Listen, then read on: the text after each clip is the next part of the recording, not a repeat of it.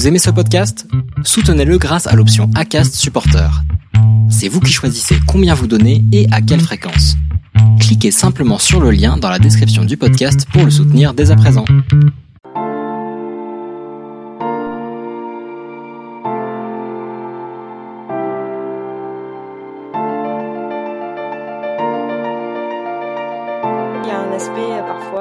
Intuition dans l'entrepreneuriat, c'est ça aussi qui, euh, qui, moi me- me- m'excite, et se battre après pour que ça fonctionne.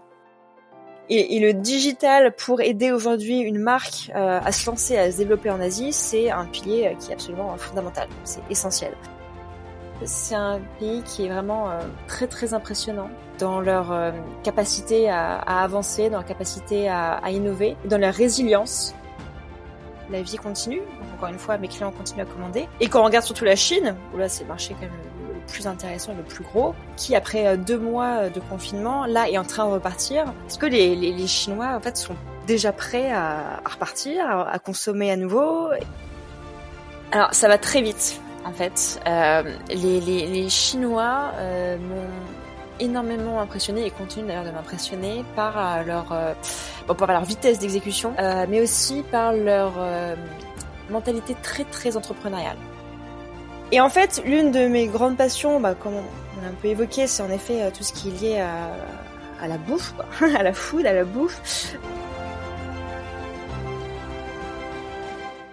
Bonjour, je m'appelle Charles Briet et avec Embarquement immédiat, je pars à la rencontre des passionnés dans le monde entier. Ceux qui ont décidé un jour de faire de leur passion le sens de leur vie. Je parle de gastronomie, d'art, de sport, de musique, d'entrepreneuriat, de spiritualité ou d'écologie. Toutes ces choses qui font sens pour moi et pour mes invités, et au final, qui rendent la vie passionnante et stimulante. Embarquement immédiat podcast est la marque de notre appétit pour les rencontres lors de nos voyages. J'espère que vous l'apprécierez. Nous partons cette semaine en embarquement immédiat à Hong Kong, à la rencontre d'Emmanuel Coulon, partage avec nous ses passions pour la food responsable et saine, le digital et l'Asie. En période de déconfinement, elle nous apporte son regard sur la situation en Chine. Mais on parle surtout de son installation en Asie et de la création de sa start-up Maison Foodie. Nous évoquons l'entrepreneuriat et comment on s'installe à Hong Kong, comment on travaille et comment on communique avec les Chinois, et l'importance de WeChat en Chine. Passionné de podcasts, nous échangeons également sur la création de ces podcasts, en éclaireur et son dernier né, les nouveaux toqués. Et vous l'aurez compris, les passions d'Emmanuel sont la food, le digital et l'Asie. Allez, nous partons en embarquement immédiat à Hong Kong, où nous retrouvons avec plaisir Emmanuel Coulon. Je retrouve aujourd'hui Emmanuel Coulon à, à Hong Kong, Bonjour Charles.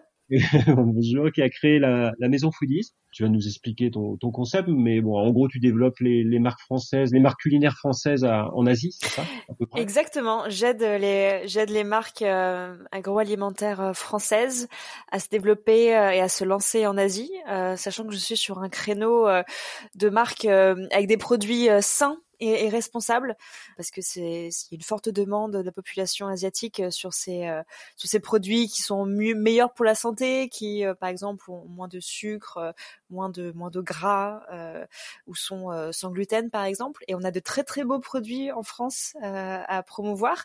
Donc moi, mon, rôle, c'est vraiment de faire en sorte que ces marques françaises puissent se développer dans les différents pays asiatiques. Et puis, bah, parallèlement, tu as aussi créé euh, le podcast Les Nouveaux Toqués, euh, voilà, où tu vas, tu vas à la rencontre de, de chefs euh, que français, ou, ça- je, je, je, je crois. non? Euh, ben, francophone, parce qu'en effet, le podcast est, euh, est en français. Et je viens à la rencontre de chefs, comme tu le dis, et également d'entrepreneurs liés au monde de, de l'alimentaire. C'est-à-dire qu'en fait, euh, Les Nouveaux Toqués, c'est un podcast qui est très tourné sur l'innovation l'entrepreneuriat dans, dans ce secteur euh, food. J'appelle ça souvent ça le Mhm. secteur food. Et en fait, à chaque épisode, on, on va à la rencontre de quelqu'un qui nous raconte comment ils ont euh, créé de nouvelles choses. Par exemple, euh, euh, le premier pâtissier à avoir fait du vegan dans la pâtisserie française ou euh, des marques qui se sont lancées sur euh, le, le bio bien avant que ce soit la mode. Donc à chaque fois, je vais chercher un peu l'innovation dans l'agroalimentaire en France. D'accord, très bien. Oui, j'ai vu que tu avais eu Chantilly aussi, tout ça. Exactement, voilà. Euh, bon, bah, très bien. Bah, comme, comment vas-tu à Hong Kong alors Et puis, comment es-tu confiné? Est-ce que comment vous vivez ça là-bas à Hong Kong avant qu'on a qu'on qu'on aborde bah, ton parcours et puis ce que tu as pu faire? Eh bien, à Hong Kong, euh, la situation est, est relativement euh, stable et, et et agréable, j'ai presque envie de dire, en tout cas en comparaison à, à la France, dans le sens où nous, on n'a pas eu du tout de confinement obligatoire. Euh, je pense qu'il faut bien replacer le contexte par rapport à ce qui s'est passé en Asie euh, avec l'épidémie, parce que euh, à Hong Kong, tout a commencé fin janvier, au moment du Nouvel An chinois, Mhm. où il y a eu les premiers cas qui sont apparus en Chine en janvier, puis ensuite à Hong Kong fin janvier. et donc très rapidement, comme Hong Kong avait été traumatisé par l'épidémie du SARS qui a eu lieu en 2003, qui a été une épidémie assez grave également des, morts euh, ici. Euh, il y avait déjà beaucoup de mesures qui ont été mises en place très très rapidement euh, dès les premiers cas de coronavirus ici. C'est-à-dire que euh, dès fin janvier, euh, tu voyais des personnes, enfin quasiment presque tout le monde en fait, mettre des masques euh, dans la rue. ici, il n'y a pas du tout eu de débat sur les masques. tout le monde, tout le monde en a, porté de manière assez naturelle.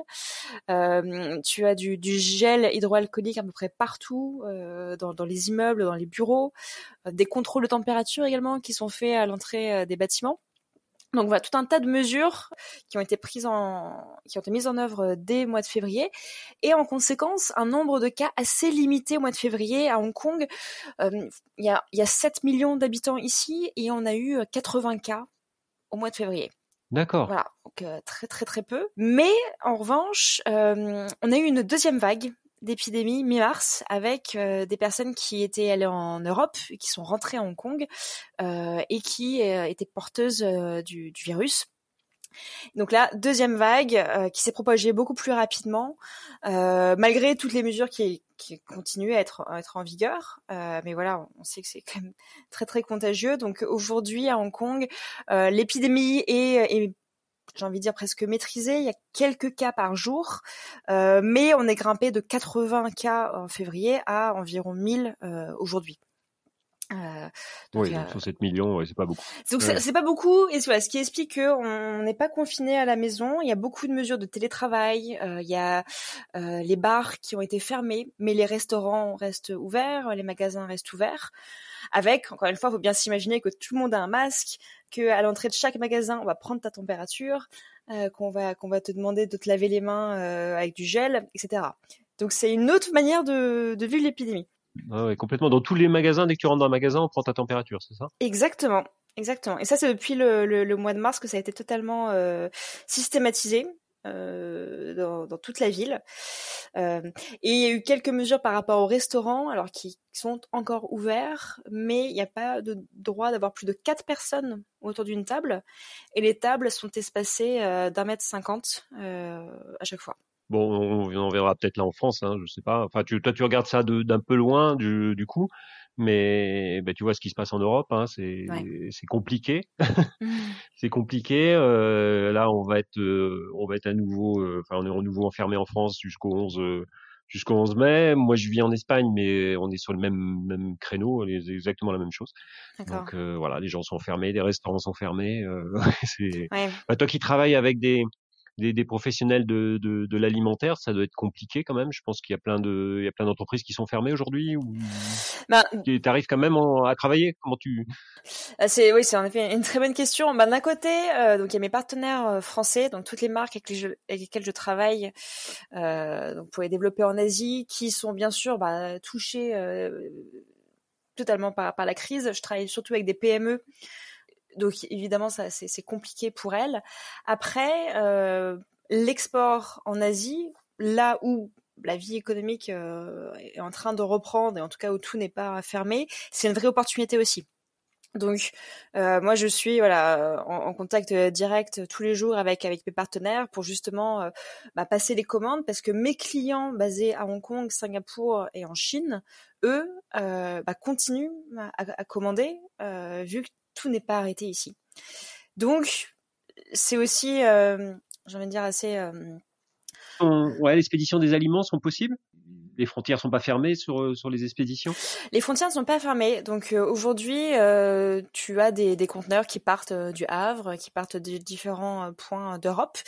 ce qui est plus compliqué, enfin bien sûr, le transport a été compliqué parce que rien que au sein même de la France, si ton entrepôt ou ton domaine de production est, euh, je sais pas, à, Paris ou dans, en province, euh, pour amener ta marchandise au port du Havre, ça va être plus compliqué que d'habitude parce qu'il y a beaucoup moins de transporteurs ou ça a coûté beaucoup plus cher avec euh, ta, compagnie type DHL euh, habituelle. Mais c'est possible, ça reste possible. Euh, donc ça c'est quand même plutôt positif et je sais que voilà, beaucoup de, de mes partenaires français bah, comptent énormément sur la région asiatique pour 2020. Bah oui, parce que du coup, euh, t'es leur, es leur, es leur bout de secours pratiquement. Quoi. Bah, c'est vrai que ça, ça va en tout cas être un levier pour elles pour faire du, du chiffre d'affaires, sachant que euh, en France ou même en Europe, on ne sait pas encore combien de temps ce, cet état va, va, va durer, alors que ici, donc à Hong Kong, alors, faut pas se leurrer, bien sûr, il y a eu un ralentissement quand même de, l'économie euh, du fait de ce qui se passe, mais la vie continue. Donc encore une fois, mes clients continuent à commander. Et quand on regarde surtout la Chine, où là c'est le marché quand même le, plus intéressant et le plus gros, qui après euh, deux mois de confinement, là est en train de repartir. Et justement, je lisais un article tout à l'heure euh, qui parlait de la réouverture de magasins Hermès à Shanghai où il y avait eu un attroupement incroyable euh, de, consommateurs euh, dans, ce magasin, parce que les, les, Chinois en fait sont déjà prêts à, repartir, à, à, consommer à nouveau et euh, à retrouver une vie c'est normal, mais en tout cas, à, reprofiter de la vie. Donc ça, c'est quand même plutôt positif de dire qu'après deux mois de confinement qui a été très très dur, qui ont été très très durs, euh, ouais, les gens ont envie de à nouveau euh, sortir, aller euh, aller faire euh, du shopping, voir les amis. donc ça, c'est, je pense que c'est aussi un signe optimiste pour la France euh, c'est vrai qu'une des grosses questions, c'est qu'est-ce qui va se passer une fois que le confinement sera fini? Est-ce que les gens vont vraiment oser sortir? Est-ce que euh, qu'est-ce qui va changer tout simplement? Ça se fera petit à petit, je pense déjà, parce qu'on en a pour plusieurs mois. Ouais. Euh, donc on va pas ressortir comme ça, et je, je sais pas ce qui va changer. Ça va être, ça va être bizarre. Ouais, je sais pas. Il va y avoir une crise économique qui va être importante en tout cas. Hein, je pense, euh, qui va toucher beaucoup d'entreprises. Après, après, il faudra voir quoi. Il faudra voir si quelle société on va repenser et sur quoi on va réfléchir. Ça peut être intéressant. Oui, c'est sûr que c'est tellement, tellement inédit euh, et qu'on est tous amenés à, à devoir euh, s'adapter et, et, et, se réinventer aussi. Hein. Enfin, c'est vraiment euh, une, une période. C'est des super opportunités, voilà, et des choses intéressantes. Exactement. Bon alors dis-moi, explique-moi comment on fait pour euh, pour arriver à Hong Kong et, quel est ton parcours? T'as fait HEC toi, je crois? Explique-moi un peu ton parcours euh, avant avant d'avoir créé euh, la maison Foodies et puis après on, on, tu m'expliqueras la maison Foodies exactement. Oui, alors euh, en effet, donc j'ai fait HEC et c'est grâce à HEC en fait que je suis tombée amoureuse de l'Asie parce que je suis partie en échange lors de ma première année à Singapour. J'avais jamais mis les pieds euh, en Asie auparavant, mais j'avais toujours été un peu fascinée par ce continent. Euh, tu vois, j'avais pris des cours de chinois euh, quand j'étais au lycée. Euh, j'avais fait, euh, enfin, je fais de nombreuses années de, de judo, donc j'ai toujours une certaine, voilà, fascination pour le pour le continent. Et dès que ça a été possible de partir à l'étranger, euh, j'ai j'ai posé mes valises d'abord à Singapour pour un échange universitaire puis un stage, et j'ai adoré. sachant que quand tu es à Singapour, en fait, tu voyages énormément dans tout le reste de, de, la région, dans toute l'Asie euh, du Sud-Est. Euh, donc là, c'était merveilleux parce que en plus, j'avais des cours aménagés sur trois jours dans la semaine, donc j'avais pas mal de temps euh, pour aller en Malaisie, en Thaïlande, en Indonésie et découvrir un peu les horizons et me dire qu'en fait, c'était un, très très bel endroit où vivre et surtout pour me rendre compte du dynamisme de la région. En fait, j'ai été extrêmement marquée par la vitesse à laquelle tout allait à Singapour, mais même à, Bangkok ou à Kuala Lumpur. Euh, et très rapidement, j'ai la conviction que euh, il fallait que je sois en Asie pour, euh, bah en fait profiter de cette vitesse et de, ce mouvement d'innovation qui se passait dans cette région-là du monde.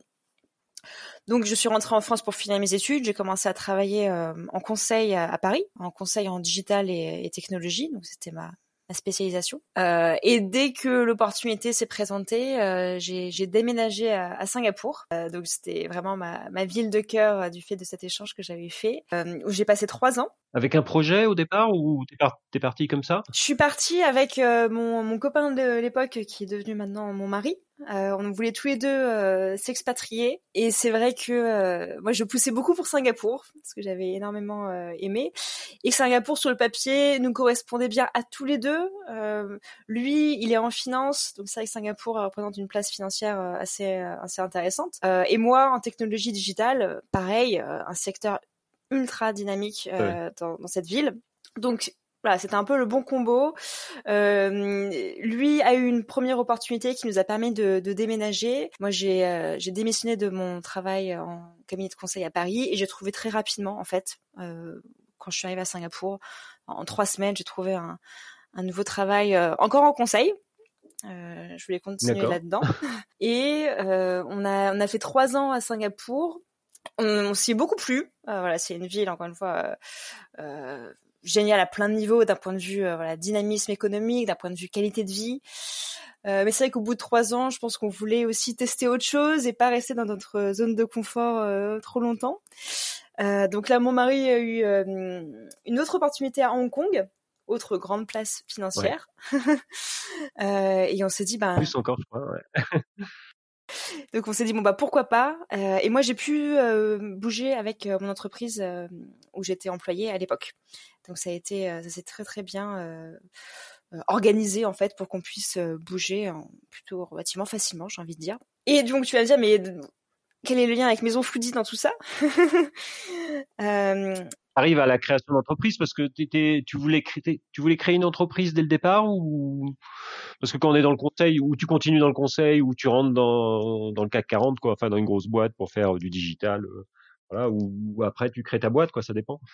Non, en fait, j'étais réentrée dans le conseil parce que je trouvais que c'était une super école euh, pour avoir plein de projets différents, pour travailler avec des gens euh, brillants, inspirants, et puis pour toucher à plein de secteurs en fait. Et c'est vrai que euh, dans toutes les missions que j'ai pu faire euh, dans ces domaines de l'innovation et du digital, en France, j'ai travaillé pour pour les hôtels Accor, j'ai travaillé pour la SNCF, j'ai travaillé pour des startups aussi. Ici en Asie, j'ai travaillé pour des banques, pour des médias, pour du retail. Donc j'ai vu beaucoup beaucoup de choses et je voulais me former. Ouais, ça te permet d'approcher, euh, ça te permet d'approcher des groupes et des, des, très grands groupes avec des super projets euh, que tu n'approcherais pas d'habitude, quoi. Ça c'est clair. Exactement. Comme tu dis, tu as, une super exposition sur des problématiques euh, très diversifiées. Donc ça te permet d'apprendre à, à t'adapter, d'apprendre à réfléchir aussi, à structurer un problème et y répondre. Mais c'est vrai qu'au fond de moi, j'ai toujours eu l'âme, euh, l'envie d'entreprendre.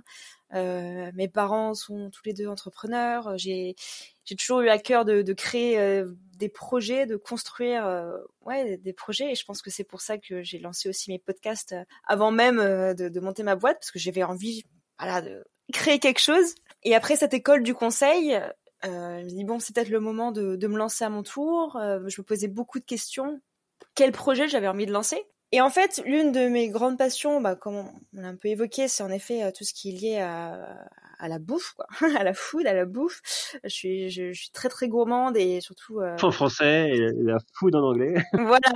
Bah en fait, c'est vrai que je dis beaucoup food ici, bah évidemment vu qu'on vu qu'on parle anglais et la bouffe a parfois une connotation assez négative alors que ça, ça ne devrait pas, je trouve. Euh, voilà, ça fait partie. Euh... Ça une connotation super positive, je trouve aussi. Bah bah ouais, bah tant mieux que tu tu penses ça. Alors parlons de bouffe. Euh, et oui, en fait, c'est un sujet qui, qui me passionne et j'ai, enfin, je suis très très euh, très gourmande et euh, dès que je rentre en France, j'ai une liste d'endroits où aller pour goûter, que ce soit des boulangeries, des pâtisseries, des restaurants ou des petits producteurs ou, des nouvelles marques tout simplement. Donc c'est vraiment un sujet qui m'a toujours euh, porté. Et euh, en quatre ans en Asie, j'ai pu me rendre compte que euh, les habitudes de consommation asiatiques euh, ont beaucoup évolué vers euh, mieux manger, vers manger de manière plus saine, de, manière plus responsable également, et se tourner vers des produits qui coûtent euh, peut-être plus cher, mais qui sont de meilleure qualité. Donc il y a une vraie demande en fait en Asie, et quand je parle de l'Asie, je l'ai vu ça aussi bien à Singapour qu'à Hong Kong, mais aussi en Chine euh, où je passe euh, où je passe beaucoup de temps dans les grandes villes chinoises telles que Shanghai et, Beijing. Tu vois très facilement depuis quelques années maintenant que il y a une ribambelle de restaurants qui se veulent beaucoup plus healthy qui, qui sont qui se sont lancés ou des nouvelles marques voilà sans gluten ou bio ou vegan qui se sont également lancées avec beaucoup de succès. Donc moi j'ai observé tout ça et je me suis dit c'est c'est incroyable cette accélération dans les changements euh, des modes de consommation alimentaire. Et à côté de ça, en France, on a plein de super marques, de super produits, mais des entreprises qui ne savent pas comment approcher euh, le continent asiatique. Parce que c'est loin, parce que ça fait peur, parce que c'est très compliqué, euh, l'Asie, surtout, surtout euh, la Chine, au niveau réglementaire, au niveau de la langue, au niveau de la culture. Donc il y a une énorme barrière. Et en fait, ces entreprises-là, pour promouvoir leurs super produits, bah, elles ont besoin de quelqu'un sur place qui comprend les deux cultures, qui comprend ce que c'est la bouffe française, euh, qui est passionné par ça, mais aussi qui comprend le consommateur asiatique, et j'ai envie de dire même les consommateurs asiatiques, parce qu'en fait, ils sont tr- très très euh, divers. Euh, au niveau de la Chine, en fait, t'as as un pays, mais t'as une myriade de cultures assez différentes. Et donc, je me suis dit, bah, en fait, cette personne, ça, peut être, ça peut être moi. Moi, j'ai à cœur de de promouvoir notre super produit français, d'aider des entreprises euh, qui euh, bah, qui ont beaucoup de qualité dans ce qu'elles font, euh, à venir se développer en Asie. Et donc c'est comme ça que j'ai lancé Maison Foodie l'année dernière. Et, et c'est- passionnant. Et je suis, je suis vraiment ravie. Donc tu, tu fais le lien, en fait, tu fais le lien entre des- tes deux passions qui sont euh, l'Asie et, et, la, et la food, la bouffe, quoi. Ouais. C'est-à-dire que tu, tu exportes la, la, la, la, food française euh, sur, la deuxième, patrie qui te, plaît, quoi, l'Asie. Donc c'est bien, c'est un vrai lien. Exactement. Et j'ai même envie de rajouter qu'il y a une troisième passion qui est liée à tout ça, euh, qui était dans, dans mes métiers précédents, c'est donc tout ce qui touche au digital. Parce que bon, si j'ai choisi cette voie, c'est qu'en effet, ça, ça me plaisait et ça m'intéressait énormément. Euh, et, le digital, pour aider aujourd'hui une marque euh, à se lancer, à se développer en Asie, c'est un pilier euh, qui est absolument fondamental. C'est essentiel. Quand tu parles de l'Asie, tu parles, tu parles de l'Asie, tu parles beaucoup de la Chine, tu travailles beaucoup sur la Chine, plutôt, je sais pas si tu travailles sur, euh, je sais pas, la Thaïlande ou, ou le Japon même, qui est encore, parce que c'est pas du tout les mêmes cultures, hein, Oui. c'est des cultures très différentes. Tout à fait. Et t'as raison de le préciser. Quand je parle de l'Asie, euh, nous, on travaille sur euh, Singapour, Hong Kong et la Chine. Euh, donc sur ces trois, euh, trois régions-là. Le digital a un rôle essentiel dans toute la région asiatique euh, et en particulier sur les trois marchés euh, sur lesquels on opère. Et alors la difficulté, c'est quoi? Tes difficultés, c'est, euh, il faut trouver les, les producteurs, bon ça, ça se trouve, mais il faut trouver les bons. Mm. Et, et après, il faut que tu, tu trouves tes acheteurs, quoi, en fait. Et Je sais exactement. pas quelle, est, quelle a été la difficulté entre les deux, et après, tu as la difficulté d'exporter des produits alimentaires. Ben, comme tu dis, il y a donc il y a les deux euh, côtés à, à, à faire, euh, à, gérer. Euh, la première étape, ça a été vraiment de sourcer euh, des bons produits. Et après, des bons produits, ça veut dire quoi? Ça veut dire bien sûr des produits euh, de, de- de grande qualité. Ça veut dire des produits qui respectent la proposition de valeur que, j'ai expliquée, c'est-à-dire de- des produits sains, à haute qualité nutritionnelle. Mais ce sont aussi des produits qui correspondent aux consommateurs asiatiques. Parce que on peut avoir par exemple, je sais pas, le, le meilleur fromage, euh, le meilleur roquefort de France, ça va être très très compliqué de le marketer en Chine aujourd'hui. Donc là, c'est euh, c'est vraiment mon rôle, ma connaissance du marché, ma connaissance des consommateurs euh, asiatiques et en particulier donc de Hong Kong, Singapour et de la Chine, euh, pour être sûr que euh, la sélection qu'on fait des produits bah, a de grandes chances euh, de fonctionner et de remporter du succès ici. Donc ça, c'est la première chose, le bon sourcing des produits. Et c'est vrai que quand je rencontre des marques en France, quand tu leur parles de l'Asie, en général, ça les fait rêver. Elles ont conscience des difficultés aussi. Donc, avoir quelqu'un euh, de confiance pour les aider à se développer dans la région, bah, c'est quelque chose qui, euh, qui les attire beaucoup, qui les intéresse énormément. Et une fois que tu as euh, bah, ces produits, euh, en effet, il faut trouver les clients euh, en Asie. Et donc là, c'est le plus gros du travail, c'est également ce qui est passionnant, euh, parce que c'est vraiment des lancements de marque euh, de A à Z à faire. Euh, moi, je suis en, en B2B, c'est-à-dire que je vends ces produits français. Donc surtout, c'est des, des snacks euh, et des boissons hein, sur lesquels je, je suis positionnée aujourd'hui. Euh, je vends ces produits à euh, des, des retailers, donc des supermarchés, des épiceries fines, euh, des plateformes e-commerce aussi.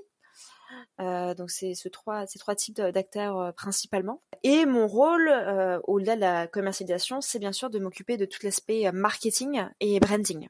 Comme, comme je disais, on va pas parler de la même manière à quelqu'un qui habite à Shanghai par rapport à quelqu'un qui habite à Paris. Donc il y a toute une réadaptation à faire de la stratégie marketing, il y a une création de contenu à faire, il y a une, image à créer, il y a des réseaux sociaux aussi euh, auxquels, sur lesquels il faut s'adapter, en particulier en Chine, où Facebook et Instagram euh, sont juste interdits.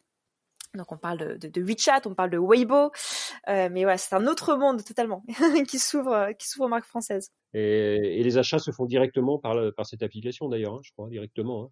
Oui, tout à fait. Alors WeChat, c'est vraiment une application euh, qui est incroyable, euh, et, et, je pense que ça vaut le coup d'en parler un peu parce que en France, on se rend pas forcément compte euh, de la puissance de la Chine et de l'avancée de la Chine en termes de, technologie. Euh, et WeChat en est un exemple très très euh, marquant. Donc, comme tu dis, euh, WeChat, tu peux faire des achats directement sur l'application. Euh, donc, c'est à la fois une application euh, pour faire des transactions, des achats. C'est à la fois un réseau de messagerie pour parler avec tes parents, avec tes amis. C'est un réseau social où les marques peuvent également avoir leur propre page donc comme il pourrait avoir sur Facebook, là c'est sur WeChat, donc, tout est intégré en un seul endroit.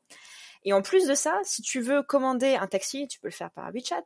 Euh, si tu veux faire un virement bancaire, tu peux le faire par WeChat. Enfin, voilà, tu as un écosystème en fait de fonctionnalités qui est absolument incroyable, regroupé dans une seule application. Parce que le but du jeu, c'est de, de te faire passer le plus de temps possible sur WeChat tout au long de ta journée. Et ils sont très très forts pour ça. C'est comme si tu avais un, un, un, WhatsApp, un Instagram, un Amazon sous, sous une même application pratiquement, quoi. Quelque chose un peu comme ça, quoi. C'est exactement ça, tout intégré en une seule application, ouais. Avec ton Uber, euh, ton Deliveroo, euh, ton ta banque, euh, voilà, tout est là. Toi, tu t'achètes pas les t'achètes pas les produits, toi, tu es juste l'intermédiaire entre les deux je suppose, non C'est parce que c'est les marques après qui font les expéditions. Toi, tu t'occupes pas du tout de cette partie-là. Alors aujourd'hui, en effet, euh, le, le, business model euh, est, est, un, intermédiaire parce que je travaille avec euh, des clients, donc voilà, donc les plateformes e-commerce et supermarchés euh, que je mentionnais, qui ont tout leur circuit logistique euh, directement mis en place depuis la France. Donc voilà, comme je parlais du port euh, du Havre ou euh, de euh, mes clients ont déjà tout leur transport mis en place. Donc ce qui me permet, moi, d'être vraiment l'intermédiaire et de me concentrer encore plus sur les aspects marketing. Mais après, notre vision, c'est vraiment... à terme, enfin assez rapidement d'ailleurs, surtout pour la Chine, vu les volumes qui, qui sont générés en Chine, d'avoir nos entrepôts avec nos stocks pour aller encore plus vite en fait. Euh, sur la commercialisation des produits. Donc juste pour, pour euh, expliquer euh, donc ce modèle, parce qu'on a, on a créé Maison Foodie donc l'année dernière, donc c'est encore assez récent, et euh, ces premiers mois ont été extrêmement enrichissants bah, sur sur les produits, sur le marketing, sur nos relations aussi avec avec nos clients supermarchés et commerçants. donc c'était aussi une phase de, de test, j'ai envie de dire, pour nous prouver qu'on avait sourcé les bons produits, prouver aussi qu'on était capable de faire des lancements. Donc ce business model euh, d'intermédiaire euh, fonctionnait très très bien. Et maintenant qu'on a fait nos preuves, on veut accélérer. Donc euh, c'est pour ça qu'on est en train de regarder pour avoir des entrepôts euh, à Hong Kong et en Chine et aller bah, beaucoup plus vite sur euh, les volumes commercialisés. C'est quoi ton business model aujourd'hui? C'est quoi? C'est un pourcentage sur les ventes ou c'est ou t'es en, en fixe sur du digital? C'est quoi ton business model aujourd'hui? Alors on a un pourcentage en effet sur les ventes, ce qui nous permet d'être totalement aligné avec bah, nos partenaires français, euh, parce qu'on est motivé par la même chose, c'est-à-dire euh, d'augmenter le chiffre d'affaires dans la région. Et en plus de ça, on a un frais fixe mensuel pour toute la gestion du marketing et du branding, parce que là on a un rôle en fait d'agence, de création de contenu, d'animation dans les magasins. donc on a également ce, frais fixe euh, pour euh, financer tout ça. Parce que là, tu dois faire le mix entre le marketing de la marque, enfin, si, ça dépend un peu de, la taille de l'entreprise française, mais marketing de la marque, s'ils ont, s'ils ont un marketing de marque, et, et, l'approche après, la transformation de ce marketing de marque une, approche française souvent ou européenne, et tu vas la transformer en, en, en marketing pour les, pour les Chinois, mais sans perdre l'ADN de la marque quand même. C'est, euh, c'est, ça doit pas être simple toujours. Je sais pas tu as en effet un, un équilibre à, à trouver euh, et c'est ça notre valeur ajoutée parce qu'on a une équipe bah, qui, qui est biculturelle euh, française et asiatique. Euh, parce qu'en effet c'est pas évident. Et euh, tu parlais de, des équipes marketing dans, dans, les entreprises françaises.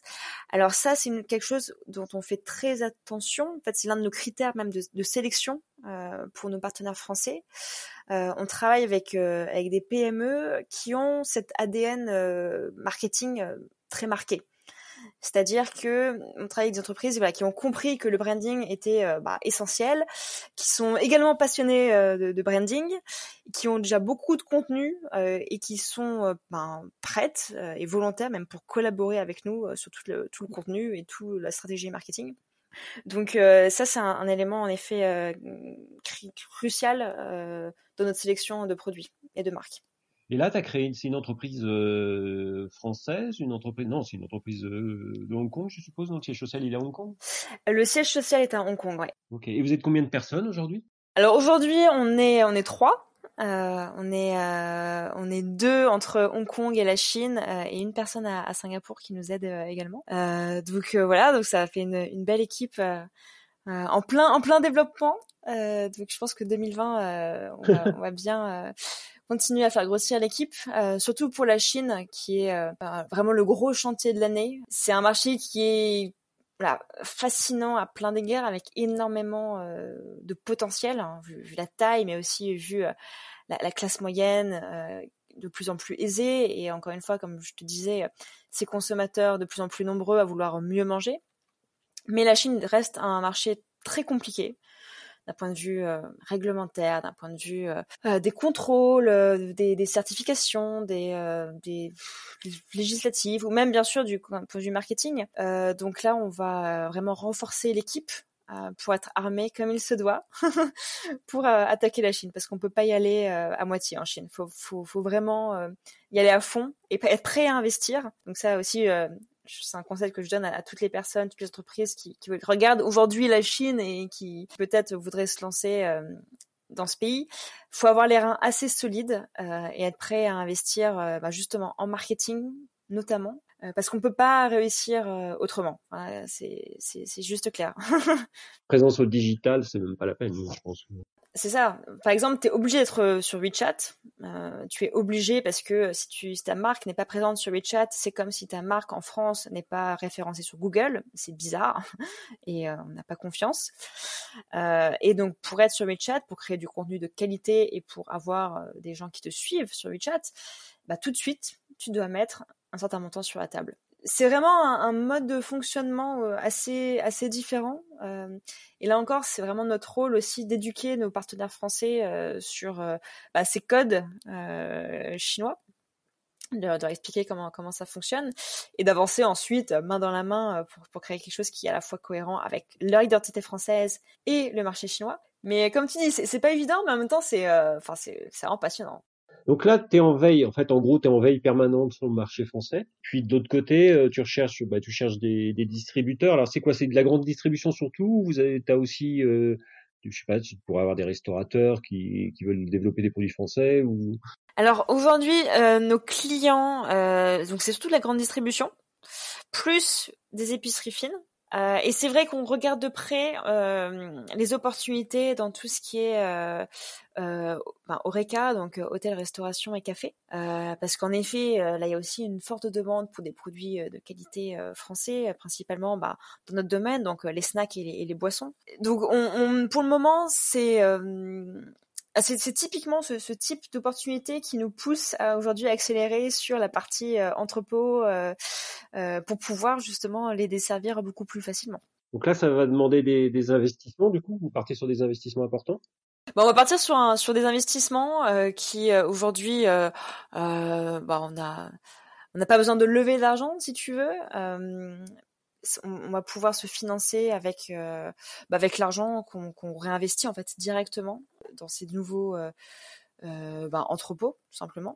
mais en effet, il y a une grosse phase de une nouvelle phase, j'ai envie de dire, de, de croissance et aussi des, des, prêts qui vont être faits euh, pour pouvoir financer tout ça au plus vite. Vous êtes planté sur des produits? Est-ce que vous êtes ramassé complètement On va pas citer de marque, mais sur des, des, je sais pas, des styles de produits euh, qui n'étaient pas du tout adaptés au marché chinois et qui n'ont pas pris du tout ben, on s'est rendu compte, en tout cas, euh, de quels produits étaient déjà bouchés. Typiquement, euh, alors, y, a, en fait, il y, a des, en fait, on s'est rendu compte. C'est vrai qu'au au début, euh, on avait sourcé euh, non seulement des snacks et des boissons, mais aussi des produits plus d'épicerie fine, un peu plus, je vais dire, haut de gamme, qui aujourd'hui, en fait, ne correspondent pas forcément à l'éducation des, Chinois.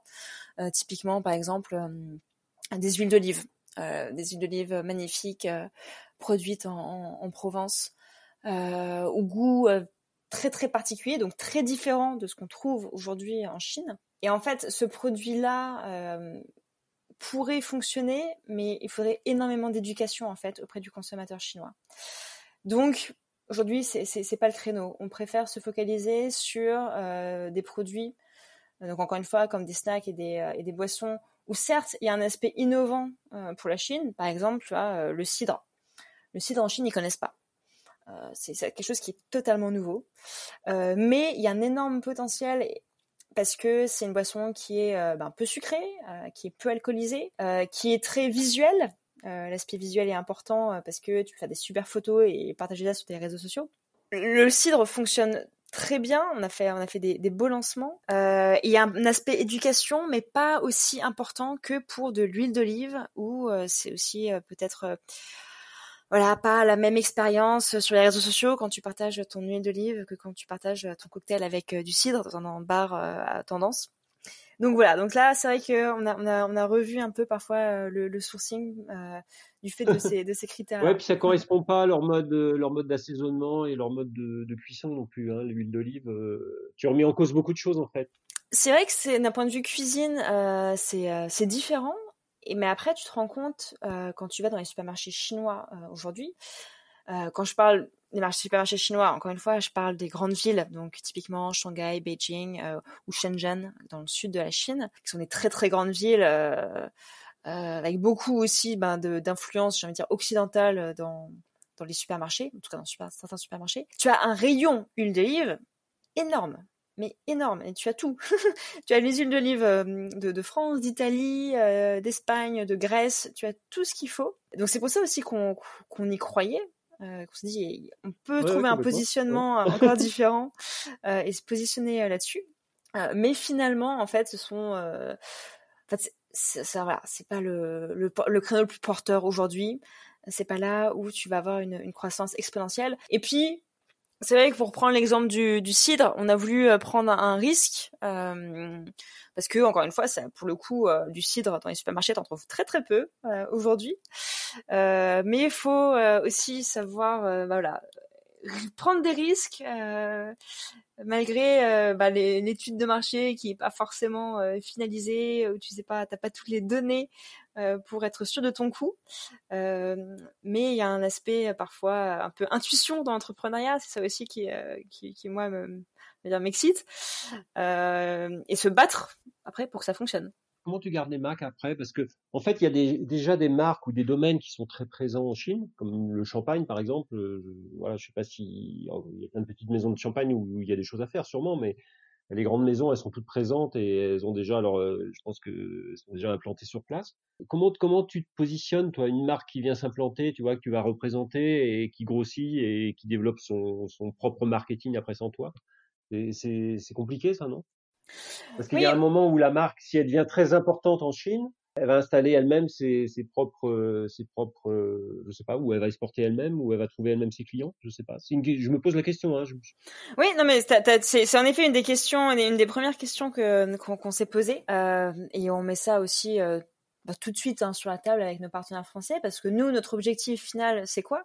C'est que euh, bah, nos partenaires euh, cartonnent euh, en Chine. Donc qu'en effet qu'elles se, qu se se développent et que à terme potentiellement bah, ils soient capables d'ouvrir un bureau à Shanghai à Hong Kong à Singapour parce que ça, ça a explosé certes, c'est un risque pour moi d'un point de vue business, mais euh, moi, ma mission, c'est vraiment de m'occuper des premières années euh, de lancement et de développement de la marque. Et pendant ces premières années-là, euh, bien souvent, bah en fait, tu as, besoin d'un tel investissement pour ouvrir un bureau qu'il faut mieux euh, bah, se reposer sur une structure comme Maison Foodie, euh, qui va s'occuper de tout pour toi, qui va être incentivé euh, à la commission, donc encore une fois intérêt totalement aligné euh, sur sur les ventes, qui va être beaucoup plus flexible que si euh, tu ouvres un bureau. déjà pour ouvrir une entreprise en Chine, c'est très galère. donc voilà, ça va prendre déjà beaucoup de temps, ça va demander pas mal d'argent, tu vas recruter des gens. tu vas investir dans, dans, dans, dans, dans tes bureaux, etc. C'est quand même un énorme investissement, alors que pour les premières années, tu mmh. peux réduire ton risque avec Maison Foodie. Donc c'est un peu ça le pari qu'on fait. Euh, et puis après, euh, pour être tout à fait honnête, hein, si euh, dans quelques années notre chère marque de cidre partenaire cartonne tellement qu'ils vont ouvrir leur bureau à Shanghai et, et à Hong Kong, bah, bah, très bien. Mais je reste aussi convaincue que le partenariat est, est, si fort et la confiance qu'on a l'un vers l'autre est si fort que, bah, en fait, c'est avant tout une collaboration sur le long terme. Vous êtes une nurserie, une nurserie de marque, quoi. C'est ça, exactement. Quelle est, quelle est la marque de, de, cidre avec laquelle tu travailles? Ah, Ça, je peux pas le dire. Désolée. J'ai des origines bretonnes, alors je sais pas si c'est en Bretagne ou si c'est en Normandie. C'est en Normandie. Ça va, je connais moins la Normandie. Ah. Bon, on dit rien alors. Tout va bien. Tout va bien, pas de souci. Et, et, et, du coup, alors, c'est quoi tes objectifs? Euh, C'est de rester euh, à Hong Kong maintenant? Vous êtes installé euh, vous êtes parti sur euh, sur la vie là-bas et et, et, c'est de, développer Maison Foodies euh, et de rester à Hong Kong, c'est ça? Oui. Ou de, ou de s'implanter peut-être au Japon aussi ou dans d'autres pays? Ben, pour le moment, euh, entre Hong Kong, Singapour et la Chine, on a déjà beaucoup, beaucoup, beaucoup à faire. Euh, Hong Kong nous donne l'avantage d'être à la fois ben, entre Singapour, qui est à 4 heures de vol d'ici, pas très loin de, de Shanghai et de Beijing et Shenzhen également, donc euh, vraiment à côté de la Chine. C'est une position qui est bah, stratégiquement ultra intéressante. Et puis c'est vrai que la vie à Hong Kong euh, est super. Enfin, c'est euh, une ville qui qui bouge beaucoup, qui a énormément de caractère. ce qu'on sait assez peu sur Hong Kong, c'est que au-delà des images des, de toutes les tours qu'on peut avoir quand on pense à, la ville, il y a beaucoup de nature en fait ici. C'est-à-dire que tu peux prendre ta, voiture euh, ou, un taxi ou même un bus, et en euh, une demi-heure, te retrouver au milieu de nulle part en train de faire une randonnée euh, de 3 heures, 4 heures et te perdre totalement au milieu de la nature. Donc ça, c'est un côté qui est assez fou, qui, me plaît beaucoup et qui permet aussi d'avoir un équilibre, tu vois, où euh, euh, en journée euh, tu, tu, tu, bosses beaucoup, tout va très très vite ici, tu as une grosse culture du, du, travail, mais à côté de ça, le dimanche, tu peux totalement t'aérer l'esprit et te changer les idées à quelques minutes de chez toi et oublier que tu es dans une des villes les plus grandes du monde. Donc ça, c'est dingue. Et comment comment ça se passe les rapports avec les, les Chinois euh, sur le sur le business? C'est ça va ça va assez vite? C'est comment quand tu ils te disent un OK, c'est c'est tout de suite. Euh, le business il, démarre tout de suite? Ou, ou ils te testent euh, dans un premier temps? Comment c'est quoi leur mode de fonctionnement? Alors ça va très vite en fait. Euh, les, les, les Chinois euh, m'ont énormément impressionné et continuent d'ailleurs de m'impressionner par euh, leur euh, par leur vitesse d'exécution, euh, mais aussi par leur mentalité très très entrepreneuriale et business. C'est-à-dire que tu vas voir je sais pas, un, un, partenaire à Shanghai et tu leur présentes une opportunité, ben on va reprendre l'exemple du cidre, où tu, leur, tu lui présentes du cidre, tu lui expliques pourquoi tu, tu crois au potentiel du cidre en Chine, mais euh, tu peux avoir un, deal euh, avec euh, ce partenaire-là signé le, jour même presque. parce que si tu as réussi à le convaincre et que lui il voit une opportunité en effet avec un fort potentiel, et ben, il va vouloir foncer, il va vouloir y aller à fond. Ils sont prêts à prendre des risques, ils sont vraiment prêts à prendre des risques. Ils peuvent se planter, mais c'est pas, je sais pas que c'est pas grave, mais en tout cas, ils sont prêts à passer par cette phase-là pour construire quelque chose d'encore plus grand, quelque chose d'encore plus fort.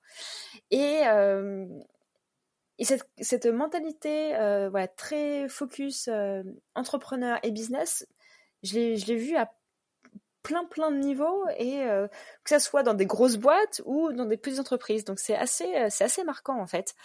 Et en fait ça se voit très bien par exemple sur Alibaba donc qui est l'une des grandes euh, plateformes e-commerce de Chine.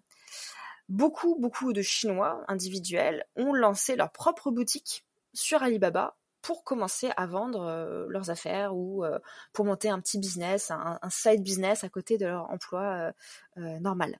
Et donc ça, c'est vraiment aussi assez révélateur de cette mentalité très entrepreneuriale qu'ont les Chinois et qui, qui vraiment m'impressionne voilà, ils, se lancent, ils, vont monter leur affaire et puis finalement ils vont se retrouver à faire euh, des centaines de milliers d'euros de chiffre d'affaires avec un petit euh, side business qui ont, qui ont commencé comme ça sur Alibaba, mais en y allant à fond et en y croyant euh, dur comme fer.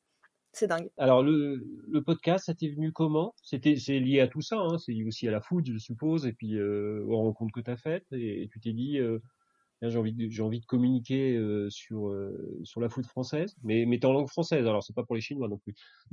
oui, tout à fait. Ben, en fait, l'histoire du podcast. Alors je ne sais même pas euh, si tu l'as vu, mais j'ai un autre podcast qui s'appelle En éclaireur, qui est en fait le premier podcast que j'ai lancé en 2018. Bah, qui est un positionnement assez similaire à Embarquement immédiat où j'interviewe des expats du monde entier en français pour Et t'étais plus, t'étais plus sur des expats parce que toi t'as des, as des salariés, t'as des familles, t'as des choses comme ça. Moi j'étais plus sur le côté euh, vraiment, euh, enfin je suis plus sur le côté entrepreneur et après ça peut être des artistes, ça peut être euh, toutes sortes de, voilà, pas forcément des expatriés, tu vois. Tout à fait, oui. C'est vrai que voilà, il y a, voilà, en effet un, un positionnement un, peu différent. Je pense qu'on se retrouve dans, l'aspect voilà évasion ou en tout cas montrer d'autres d'autres types de, de vie tout simplement. Mais j'avais lancé en éclaireur en 2018 euh, à l'époque, donc j'étais encore salariée et comme je te disais, euh, j'ai vraiment à cœur de, créer des projets, donc j'avais besoin de, créer quelque chose. Euh, j'étais une grande fan de podcasts. Euh, J'écoutais beaucoup. Voilà des podcasts assez connus en France comme Génération XX, comme Génération Do It Yourself. je trouvais que c'était un média passionnant le podcast. Et à force de recevoir des messages de personnes qui me posaient des questions sur Singapour, parce qu'à l'époque j'habitais encore à Singapour. Euh, donc toujours les mêmes questions qui revenaient sur ma vie euh, là-bas, sur euh, ma recherche d'emploi, sur la qualité de vie, etc. Je me suis dit mais en fait il faudrait trouver un moyen de diffuser toutes ces réponses au, plus grand nombre. Et le podcast m'avait semblé être un moyen bah, à la fois moderne, innovant et relativement aussi facile, facile à mettre en œuvre. Donc je me suis lancée comme ça. Comme toi, j'adore faire des interviews euh, et rencontrer euh, d'autres personnes et d'autres belles histoires euh, via ce podcast. Donc ça m'avait beaucoup plu et ça m'a permis de faire des rencontres en effet vraiment vraiment marquantes. Et quand je vais commencer à me poser des questions sur mon propre projet d'entreprise, donc lié à la food, je voulais rencontrer ben, toutes ces marques françaises euh, qui, m'intéressaient et en lesquelles je, croyais pour les lancer en Asie. Euh, je voulais aussi ben, euh, me renseigner encore davantage sur toute l'innovation euh, qu'on a en France. Et c'est vrai que le podcast euh, était un super moyen d'atteindre cet objectif parce que ça m'a permis de rencontrer plein de monde, euh, et en plus de partager ces interviews et ces rencontres avec euh, tous les auditeurs. Euh, ça m'a permis d'apprendre énormément de choses sur, l'innovation agroalimentaire en France. et puis de ouais de, continuer à j'ai envie de dire construire mon expertise dans le domaine F&B. Donc c'est vrai que le, deuxième podcast, les nouveaux toqués, d'un point de vue professionnel, m'apporte énormément. Euh, et me permet de rester aussi un pied vraiment ancré en France euh, malgré la distance. Donc ça c'est aussi assez intéressant. Tu as les deux toujours? Tu continues les deux? Alors je continue les deux. Euh, je me concentre euh, sur les nouveaux toquets. Euh, D'un point de vue fréquence, il y a un épisode qui sort toutes les semaines pour les nouveaux toquets. Et en éclaireur maintenant, je suis passée à un par mois. D'accord. Parce que deux podcasts, c'est chaud. Hein, un déjà, c'est la folie. donc là, moi, j'ai un peu plus le temps. J'en sors deux par semaine. Donc euh, voilà, j'ai accéléré un petit peu. Ah deux par semaine, bah, tu vois, c'est, beaucoup, deux par semaine. Hein. T'as raison de, de, mentionner le fait que on se rend pas forcément compte du temps que ça va prendre et que en conséquence, beaucoup de podcasts commencent et euh, finalement s'arrêtent au bout de deux trois épisodes. Je crois que les statistiques sont assez édifiantes. Je crois que c'est au moins 60% des podcasts qui finalement ne dépassent pas les quatre épisodes.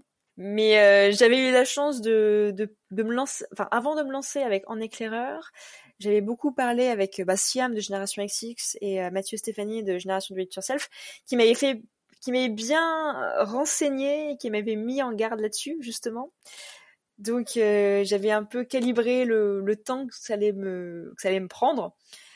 Et encore une fois, vu que c'était avant tout un hobby à, la base, ça, ça, ça me dérangeait pas. Et puis maintenant, les nouveaux toqués, c'est vraiment euh, un levier professionnel. Donc euh, c'est important. Tu lis le chinois? Euh, je, bah, je, je, je, parle et euh, je lis un peu le chinois, oui. Donc, euh, comme je te disais, j'avais pris des cours dès le lycée, cours que j'ai repris quand je suis arrivée à, Singapour. Et donc aujourd'hui, je, je parle et, et j'arrive à, à peu près, un peu, un peu lire, un peu lire le chinois et même un peu écrire. Après, le business, il se fait en anglais, je suppose. De toute façon, non? Le business se fait en anglais, mais c'est vrai qu'en Chine, euh, de pouvoir commencer une conversation en chinois, euh, d'un point de vue relationnel, euh, pour briser la glace, euh, pour instaurer un climat euh, tout de suite plus euh, de confiance, ça aide beaucoup de parler la langue. Enfin, je pense que c'est comme partout. Hein, à partir du moment où tu veux créer un lien euh, plus fort euh, avec ton interlocuteur euh, et que tu es capable de parler bah, sa propre langue, euh, déjà de montrer que tu es capable de faire l'effort d'apprendre sa langue et ensuite de t'exprimer comme lui. C'est une première forme de respect hein, déjà. Et il se dit déjà, voilà, tu, tu, tu, tu, comprends déjà sa culture et tu viens pas ici imposer ta culture occidentale, donc c'est déjà pas mal. C'est ça. Ouais, non, c'est ça. T'as tout à fait raison. Faut faire preuve de beaucoup d'humilité. Euh, faut faire preuve de beaucoup d'humilité. Est-ce que tu voulais, euh, est-ce que tu voulais conclure par autre chose? Est-ce qu'il y a quelque chose que tu voulais, que tu voulais partager en plus? Je sais pas. Oui, bah, bah déjà merci, euh, merci à toi euh, de, donner, de me donner la parole et, de faire partager tant de passion via, via ton podcast. pour conclure, peut-être par rapport à tout ce qu'on a dit sur sur l'Asie et sur la Chine en particulier, voilà, je pense que c'est un, un, pays euh, bah, qui a vraiment été au cœur de l'actualité, euh, pas forcément euh, de manière très euh, positive ces, ces, dernières semaines, mais, mais je pense qu'il faut, faut, faut, faut, surmonter tout ça euh, parce que c'est un pays qui est vraiment très très impressionnant. dans leur capacité à, à, avancer, dans leur capacité à, à innover et dans leur résilience. Euh, et je pense qu'on va le voir encore plus dans, les semaines, dans les mois qui vont venir, euh, la capacité de la Chine à rebondir et surtout à, créer euh, de nouvelles opportunités euh, du fait de, cette crise. Euh, c'est vraiment remarquable. Et je pense qu'il faut, bah voilà, encore une fois, être humble et savoir regarder et s'inspirer de la Chine. Bon, bah, J'allais te poser la question justement. Qu'est-ce que tu as vu comme opportunité, comme, comme rebond ou comme résilience sur le marché chinois aujourd'hui? La Chine est déjà très très avancée euh, d'un point de vue donc euh, digital.